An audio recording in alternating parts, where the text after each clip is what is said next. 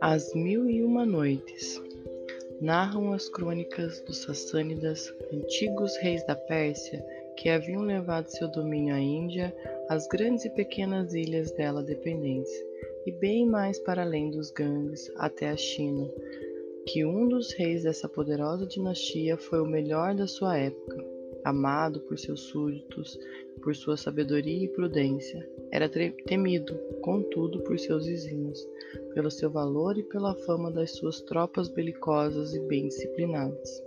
Tinha dois filhos, o mais velho, Shariar, e seu digno herdeiro, que lhe igualava nas virtudes, e o mais moço, Shazanã, que não possuía menos mérito que o irmão.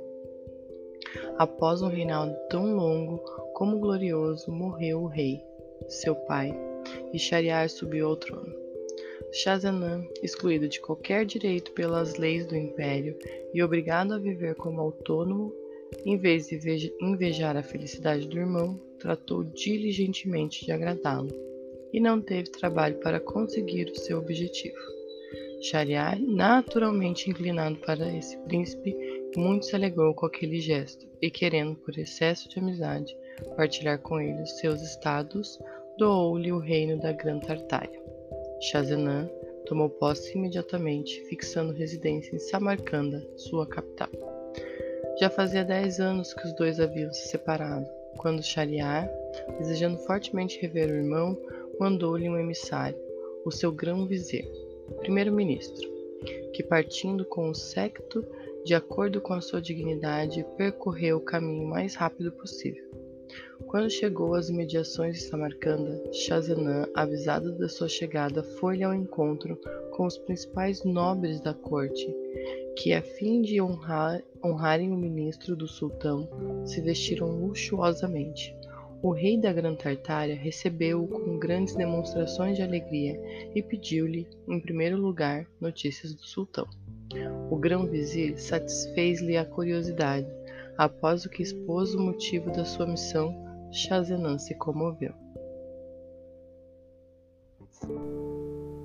Sábio vizir, disse, o sultão me honra demasiadamente e não poderia ter me feito proposta que mais me agradasse. Se deseja ver-me, eu também sinto o mesmo. O tempo que não diminuiu sua amizade por mim, não enfraqueceu a minha por ele. O meu reino está em paz e só peço dez dias para me preparar devidamente, a fim de partir convosco. Portanto, não é necessário que entreis na cidade por tão pouco tempo. Rogo-vos que vos detenhais aqui e mandeis armar as vossas tendas. Ordenarei que vos tragam víveres em abundância, para vós e para todos do vosso séquito. As ordens foram executadas sem perda de tempo Mal o rei havia tornado a entrar em Samarcanda, o vizir viu chegar prodigiosa quantidade de todo tipo de provisões, acompanhadas de presentes e delícias de elevadíssimo preço. Entretanto, Charzenha, decidindo partir, resolveu os negócios mais urgentes, nomeou um conselho para governar durante sua ausência e pôs diante do conselho um ministro cuja sabedoria lhe era conhecida e em quem depositava ilimitada confiança. Dez dias depois, terminados os preparativos, despediu-se da rainha, saiu ao cair da tarde de Samarcanda e, seguido dos oficiais que deviam acompanhá-lo na viagem, dirigiu-se ao pavilhão real que mandara erguer perto das tendas do vizir com o que se entreteve até meia-noite. Querendo então mais uma vez abraçar a rainha, a quem amava muitíssimo, voltou sozinho ao palácio e encaminhou-se imediatamente para o aposento dela, que, não esperando revê-lo tão cedo, recebera em seu leito um dos mais humildes servidores de sua casa. Deitados, dormiam profundamente os dois amantes. O rei entrou sem fazer o menor ruído, desejando surpreender a esposa por quem se julgava ternamente amado. Mas qual não foi o seu espanto ao ver a luz dos archotes, que nunca se apagavam nos aposentos de príncipes e princesas, um homem em seus braços. Durante alguns minutos, não conseguiu se mexer, sem saber se acreditava ou não, mas, não podendo duvidar, murmurou: Como mal saí do meu palácio, ainda estou sob os muros de Samarcanda, e até aqui ousam ultrajar-me. Ah, pérfida, teu crime não ficará sem punição. Como rei, devo punir os crimes que se cometem nos meus estados. Como esposo traído, devo imolar-te ao meu justo ressentimento. Enfim, o infeliz rei, cedendo ao primeiro ímpeto, puxou seu sabre, aproximou-se do leito e com um só golpe fez passar os traidores do sono para a morte. Em seguida, pegando após um após o outro, lançou-os por uma janela diretamente ao fosso que rodeava o palácio. Vingado, saiu da cidade como nela entrara e retirou-se para o seu pavilhão. Mal havia chegado e, sem dizer a ninguém o que acabara de fazer, ordenou que fossem desmontadas as tendas para partir.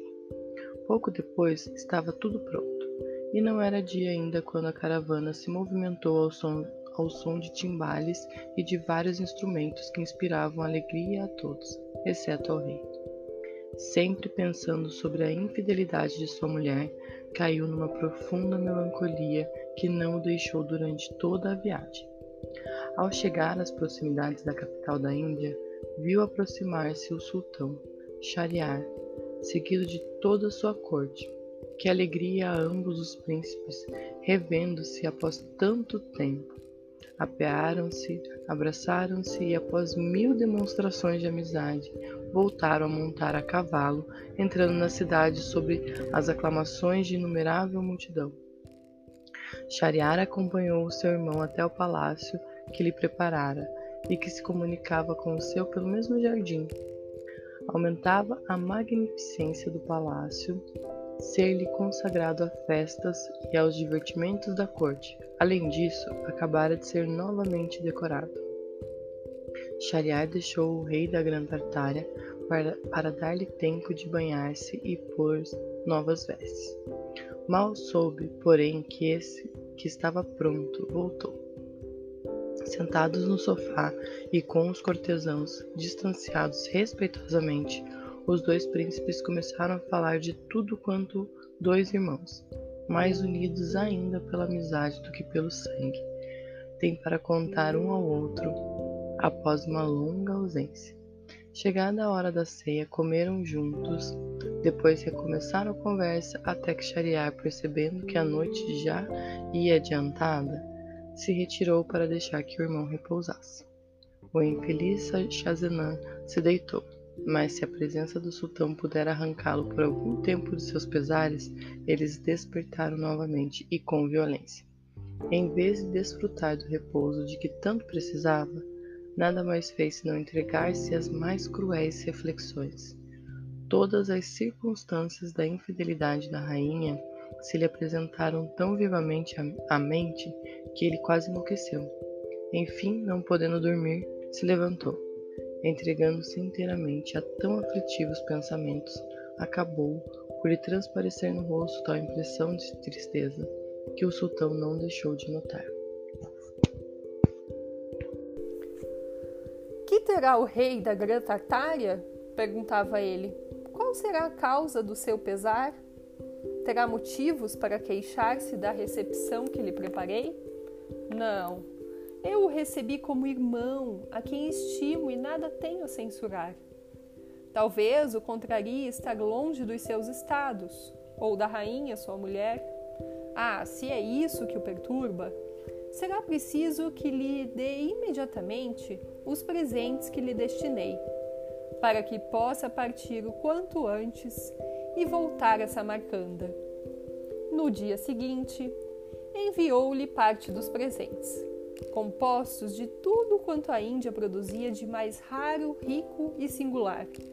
Não deixou também de tentar distraí-lo todos os dias com novos prazeres. Mas a mais interessantes festas, em vez de alegrá-lo, nada mais faziam senão avivar-lhe os pesares.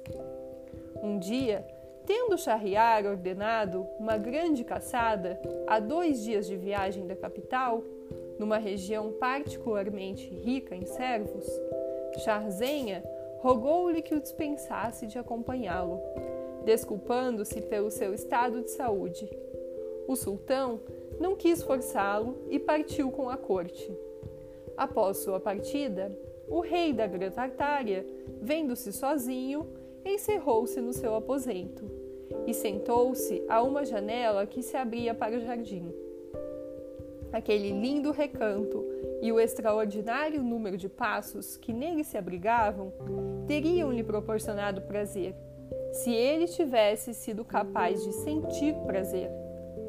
Mas, sempre torturado pela lembrança da infame traição da rainha, mais do que olhar o jardim, olhava o céu para queixar-se da sua falta de sorte.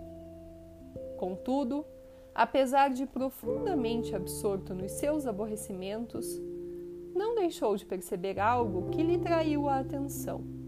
Uma porta secreta do palácio do sultão se abriu repentinamente para dar passagem a vinte mulheres, entre as quais a sultana, facilmente reconhecível pela sua imponência.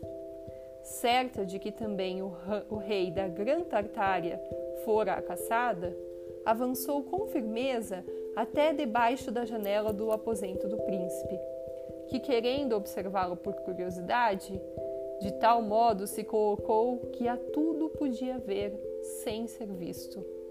Notou, assim, que as pessoas que acompanhavam a sultana a fim de eliminarem qualquer constrangimento, tinham descoberto o rosto, velado até então, e tirado as longas vestes trazidas por cima de outras, mais curtas. O que o espantou, porém, foi ver que naquele grupo que lhe parecera composto exclusivamente por mulheres, havia dez negros, os quais se apoderaram cada um de sua amante. A sultana, por sua vez, não ficou muito tempo sem amante. Batendo palmas, gritou: Massude, Massude! E imediatamente outro negro desceu do alto de uma árvore e precipitou-se para ela. O pudor não me permite contar tudo o que se passou entre aquelas mulheres e negros. Além do mais, trata-se de um pormenor dispensável Basta dizer que Charzenha viu o suficiente para julgar que o seu irmão não era menos lastimável do que ele. Os prazeres daquele bando de pessoas durou até a meia-noite. Banharam-se todos juntos, então numa grande piscina, após o que repondo suas vestes, entraram de novo pela porta secreta do palácio do sultão. E Massude, que viera de fora, por sob a muralha do jardim, voltou pelo mesmo lugar. Tudo o que havia desenrolado sob os olhos do rei da Gran Tartária lhe deu oportunidade para um grande número de reflexões. Quão pouca razão tinha eu de julgar tão única a minha infelicidade. É esse, sem dúvida, o inevitável destino de todos os maridos visto que o meu irmão, soberano de tantos estados, maior príncipe do mundo, não pôde evitá-lo. Se assim é, que fraqueza minha deixar-me corroer pelos pesares. A lembrança de uma desgraça tão comum não perturbará mais a tranquilidade da minha vida. E realmente, a partir daquele instante, ele parou de afligir-se. Como não quisera fazer nenhuma refeição, para não perder nada da cena que acabara de se desenrolar sobre sua janela, mandou que o servissem comeu com apetite que não conhecera desde a sua partida de Samarcanda, e ouviu com prazer um concerto agradável de vozes e instrumentos que acompanharam sua refeição. Nos dias seguintes esteve bem-humorado. Quando soube que o sultão havia voltado, correu para vê-lo, saudando alegremente. Shariar a princípio não deu importância àquela transformação. Limitou-se a se queixar delicadamente de não ter seu irmão participado da caçada. Sem dar-lhe tempo de responder às censuras, falou-lhe do grande número de cervos e outros animais abatidos, e do prazer experimentado. Shazenan, após tê-lo escutado atentamente, tomou a palavra, e como já não o corroíam os pesares, deu mostras evidentes de todo o seu espírito e contou mil coisas agradáveis e interessantes. O sultão, que esperava revê-lo tal como havia deixado, ficou radiante com aquela alegria. Meu irmão, disse-lhe, dou graças ao céu pela feliz mudança em ti durante minha ausência. Estou contentíssimo, mas tenho um pedido a fazer-te. Suplico-te que me concedas o que vou te pedir. O que poderia eu recusar-te? respondeu o rei da Gran Tartária. Tu podes tudo sobre Shazanã. Fala, estou impaciente em saber o que desejas de mim. Desde que chegaste à minha corte, continuou Shariar, vi-te mergulhado em negra melancolia da qual terei, tentei distrair-te por todo tipo de divertimento. Supus que o teu pesar provinha de estares afastados do teu estado. Julguei até que o amor desempenhava naquele grande papel, e que a rainha de Samarcanda que tu deves ter escolhido sumamente bela fosse a verdadeira causa. Não sei se me enganei nisso, mas confesso-te que não quis importunar-te por esse motivo, com medo de te, de te ofendesses. Entretanto, sem que para isso eu tenha contribuído, encontro-te no meu regresso como o melhor bom humor do mundo e com o espírito completamente livre do que o obscurecia. Diz-me, eu te rogo, por que estava tão triste? E por que já não estás?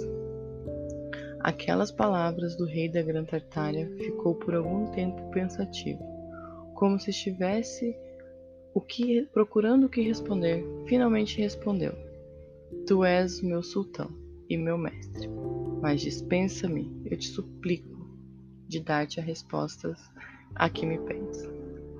Não, meu irmão, é preciso que me respondas, e pois que o desejo, não me recuses. Shazenan não pôde resistir às instâncias de Shariar. Pois, pois bem, meu irmão, vou satisfazer-te, que é assim que me ordenas. Contou-lhe então a infidelidade da rainha de Samarcanda, e quando terminou, eis aí, prosseguiu, se não me sobravam motivos para entristecer-me, julgas que eu não tinha razão de me abandonar ao desespero? Meu irmão, exclamou Shariar num tom que denotava toda a sua compreensão do ressentimento do rei da Gran Tartária. Que horrível história acabas de me contar. Com que impaciência a ouvi até o fim. Dou-te meus parabéns por teres punido os traidores que tão ferozmente te ultrajaram. Ninguém poderá censurar-te um ato justíssimo. Quanto a mim, confesso-te que no teu lugar teria sido mais violento que tu. Não teria me contentado em tirar a vida de uma única mulher.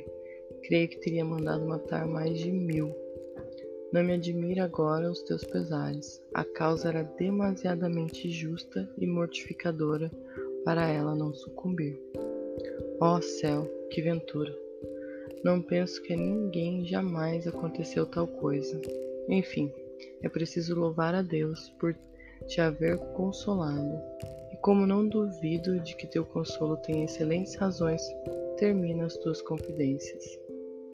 Shazenan apresentou maiores dificuldades sobre esse ponto do que sobre o anterior, tendo em vista o interesse de seu irmão, mas viu-se obrigado a ceder. Vou obedecer-te, pois, disse ele, já que assim queres. Temo que a minha obediência te cause mais pesares do que os que tive, mas só a ti caberá a culpa, pois és tu que me forças a revelar uma coisa que eu bem quiser enterrar no eterno esquecimento. O que me dizes? interrompeu o charriar. Só provoca a minha curiosidade. Avia-te e conta-me o segredo, por mais terrível que ele seja. O rei da Gran Tartária, não podendo esquivar-se, contou então permenorizadamente tudo o que vira: o disfarce dos negros, o arrebatamento da sultana e o de suas companheiras, e não se esqueceu de Massude. Após ter sido testemunha de tais infâmias, continuou: Pensei serem todas as mulheres naturalmente inclinadas a isso e não poderem resistir a tão forte atração. Firme no meu modo de pensar, pareceu-me grande fraqueza confiar na lealdade delas.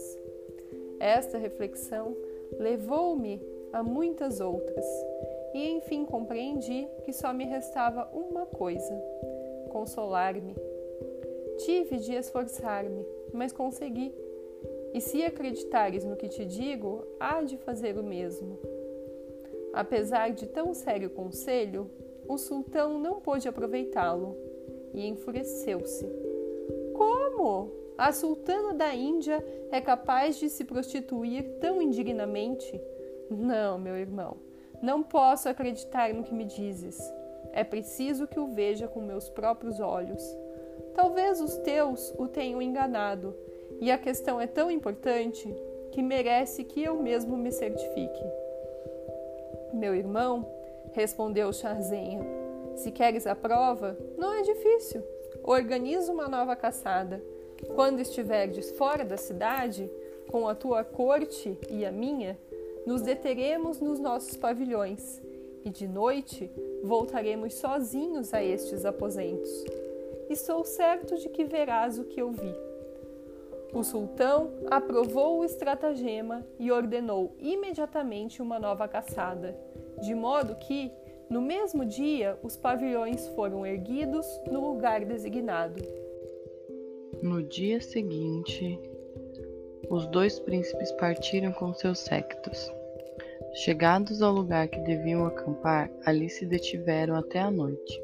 Shariar, chamando então o grão-vizir, ordenou-lhe que o substituísse durante sua ausência e não permitisse a saída de quem quer que fosse do acampamento por motivo algum. Mal deu a ordem, o rei da Gran Tartária e ele montaram a cavalo, atravessaram incógnitos o acampamento, entraram na cidade e dirigiram-se ao palácio ocupado por Sagenã, onde se deitaram. No dia seguinte, de manhãzinha, colocaram-se na mesma janela onde o rei da Gran Tartária assistira à cena dos negros.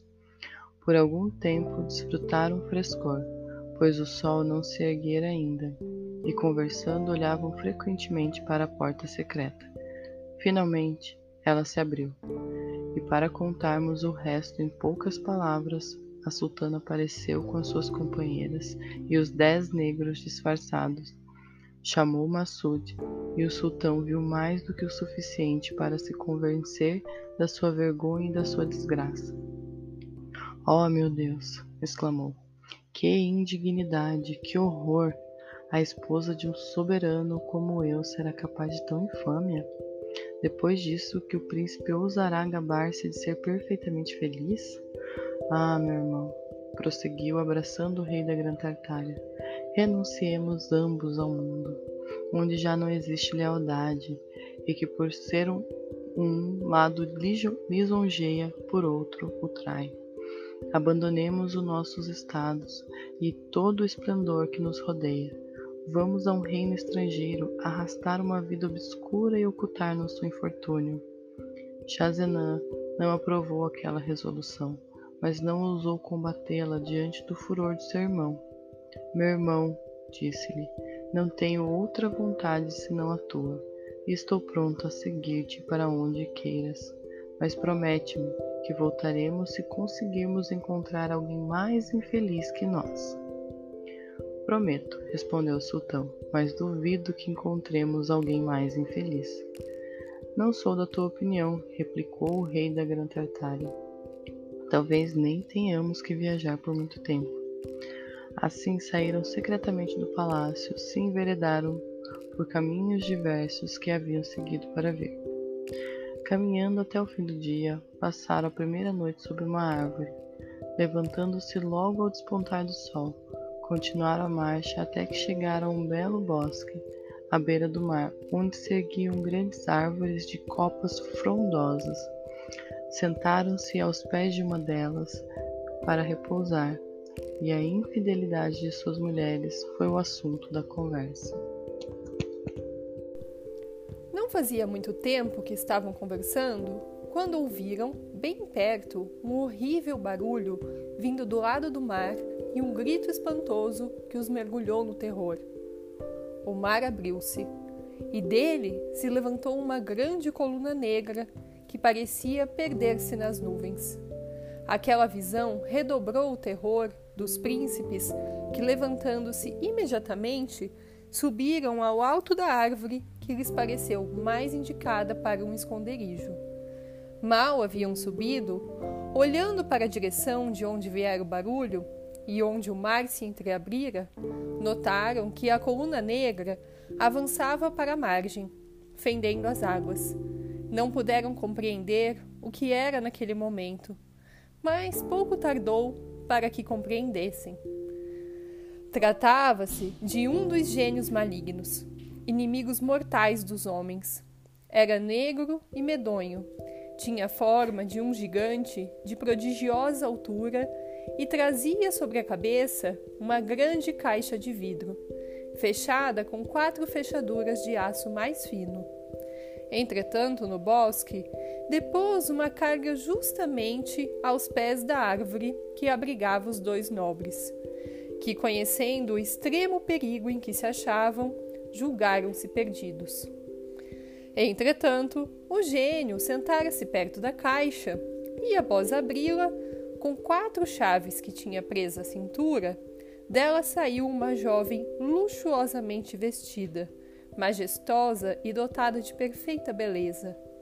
O monstro ordenou-lhe que se sentasse ao seu lado e, olhando-a amorosamente, disse-lhe: Senhora, a mais bela de todas as mulheres, admirada pela sua beleza, encantadora mulher, tu que eu raptei do dia das tuas núpcias e com tamanha constância amo, permita-me que eu durma só um pouquinho perto de ti?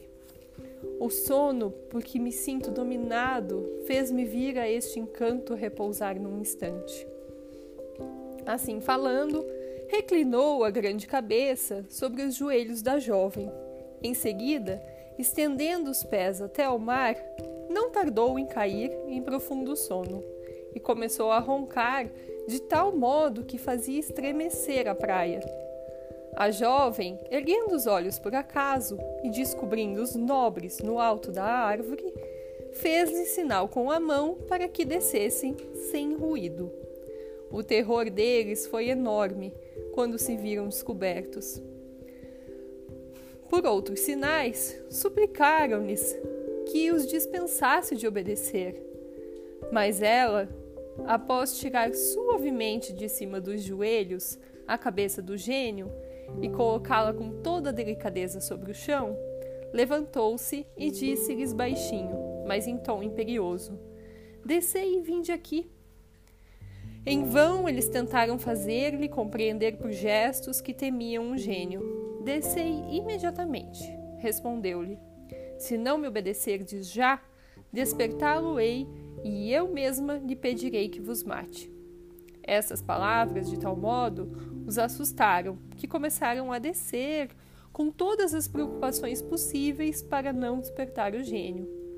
Ao pisarem o chão, a jovem pegou-os pela mão e, afastando-se um pouco com eles sob as árvores, fez-lhe livremente uma proposta bastante ousada, que a princípio rejeitaram, mas ela os obrigou, por meio de novas ameaças, a aceitá-la. Depois de ter obtido dos dois nobres o que desejava, notando que traziam cada um um anel no dedo, exigiu. Mal os teve na mão, foi buscar uma caixinha e, tirando dela um fio cheio de anéis de todos os tipos, perguntou-lhes: Sabeis o que significam esses anéis? Não, responderam os dois príncipes. Somente vós o podeis dizer. São os anéis de todos os homens a quem concedi os meus favores. Noventa e oito que conservo como lembrança. Pedi os vossos pela mesma razão, e para completar a centena. Eis, pois, cem amantes que tive desde o dia em que esse monstro me raptou. Apesar da sua vigilância e das suas precauções, pouco me importa que me encerre naquela caixa de vidro e me oculte no fundo do mar. porque nunca deixo de encaná-lo. Vedes, portanto, que quando a mulher tem um propósito, não há marido nem amante capaz de lhes impedir a realização. Os homens fariam bem em não proibir nada às mulheres. Seria o melhor meio de torná-las sensatas. Tendo-lhes falado assim, colocou os seus anéis no mesmo fio em que se achavam os outros. Em seguida, sentou-se como antes, levantou a cabeça do gênio, que não despertou, colocou-a de novo sobre os joelhos e fez um sinal para os príncipes que se retirassem. Os dois irmãos tornaram a percorrer o caminho que tinham vindo, e quando perderam de vista a jovem e o gênio, Shariar disse a Shazanam: Então, meu caro irmão, que pensas da aventura que acabamos de viver? Aquele gênio não possui realmente uma amante fidelíssima? E não concordas comigo que nada é igual à malícia das mulheres? Sim, meu irmão, respondeu o, gran... o rei da Gran Tartária. E por tua vez hás de concordar que o gênio é mais lastimável e infeliz do que nós. E visto que encontramos o que procurávamos, voltemos aos nossos estados e a que nossa desilusão não impeça de novamente nos casarmos. Quanto a mim, sei por que meio pretendo conservar inviolável a fidelidade que me é devida. Não quero entrar em explicações agora, mas tu um dia receberás notícias, e estou certo de que seguirás o meu exemplo. O sultão concordou, e continuando a caminhar, chegaram ao acampamento ao cair da noite, no terceiro dia após a partida. A notícia do regresso do sultão levou de manhãzinha os cortesãos à sua presença. Ele, mandando-os entrar, acolheu-os mais bem-humorado do que de hábito e deu a todos presentes. Após o, o que, tendo-lhes declarado que não desejava prosseguir, ordenou-lhes que partissem a cavalo e voltou ao palácio. Mal chegado, correu ao aposento da rainha, Ali mandou amarrá-la e entregou ao seu grão-vizir com a ordem de estrangulá-la, que o ministro cumpriu sem ousar perguntar que crime ela havia cometido. O príncipe, irritado, não se contentou com isso. Com suas próprias mãos, cortou a cabeça de todas as companheiras da sultana. Depois de tão terrível punição, persuadido de que não existia mulher recatada e para evitar as infidelidades das que possuiria no futuro, resolveu desposar uma por noite e ordenar que, lhe, que a estrangulassem no dia seguinte. Imposta tão cruel lei, jurou, jurou que começaria a observá-la imediatamente após a partida do rei da Gran Tartária, que poucos dias depois se despediu, pondo-se a caminho, carregado de magníficos presentes. Com a partida de Shazanan, Shariar ordenou ao grão-vizir que levasse a filha de um dos seus generais do exército. O vizir obedeceu-lhe. O sultão dormiu com ela. No dia seguinte, entregando-a para morrer, ordenou-lhe que lhe procurassem outra para a noite seguinte. Por maior que fosse a repugnância do vizir em executar semelhantes ordens, como devia obediência cega ao sultão, viu-se obrigado a submeter-se. Levou-lhe, pois, a filha de um oficial subalterno, que também foi morta no dia seguinte. Depois foi, foi a vez da filha de um burguês da capital.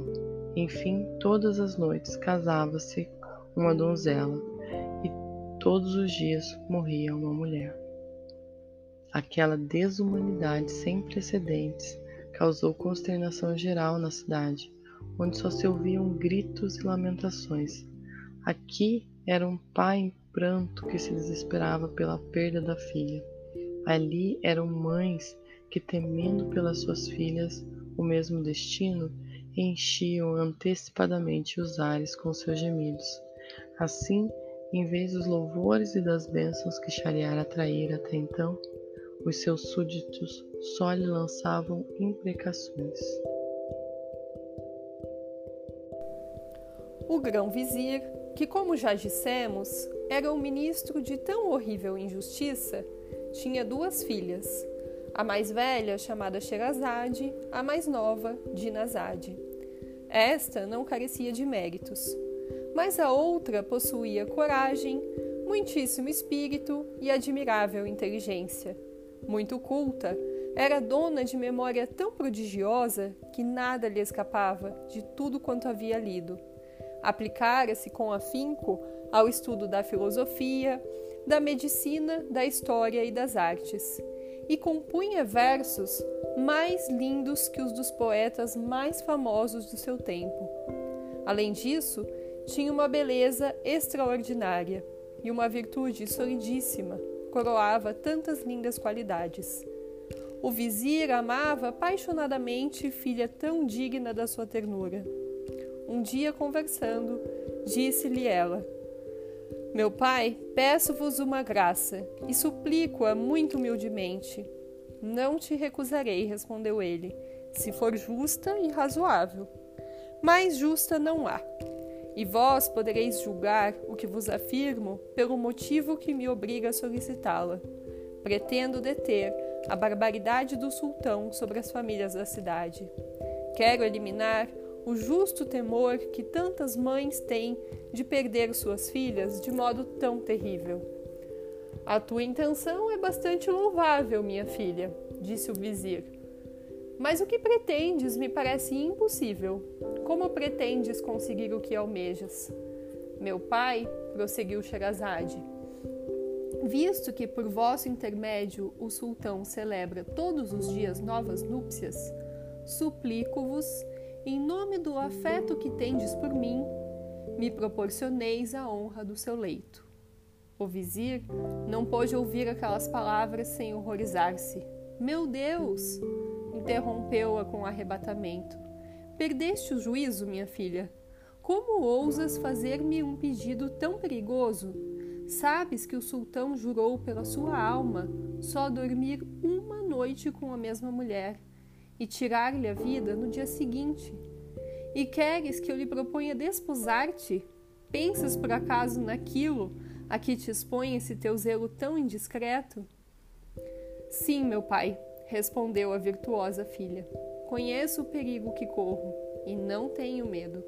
Se eu morrer, minha morte será gloriosa e se conseguir o meu intento, prestarei à pátria inigualável serviço. Não, não, respondeu o vizir. Apesar de tudo quando possas dizer para que eu permita que te arrisques a tão perigosa aventura, não penses que consentirei. Quando o sultão me ordenar que te apunhale no seio, ai de mim serei obrigado a obede obedecer-lhe. Que triste encargo para um pai. Ah, se não temes a morte, teme pelo menos causar-me a dor de ver as minhas mãos manchadas com o teu sangue. Mais uma vez, meu pai, disse Sherazade, concedei-me a graça que vos suplico. A tua obstinação provoca a minha cólera. Por que pretendes correr para a tua própria perdição? Quem não prevê o fim de um empreendimento perigoso dele não pode livrar-se, felizmente. Receio que te suceda o que sucedeu ao burro que vivia bem e não soube concentrar-se com o que tinha. Que desgraça lhe sobreveio? perguntou Sherazade. Vou contar-te. Escuta-me.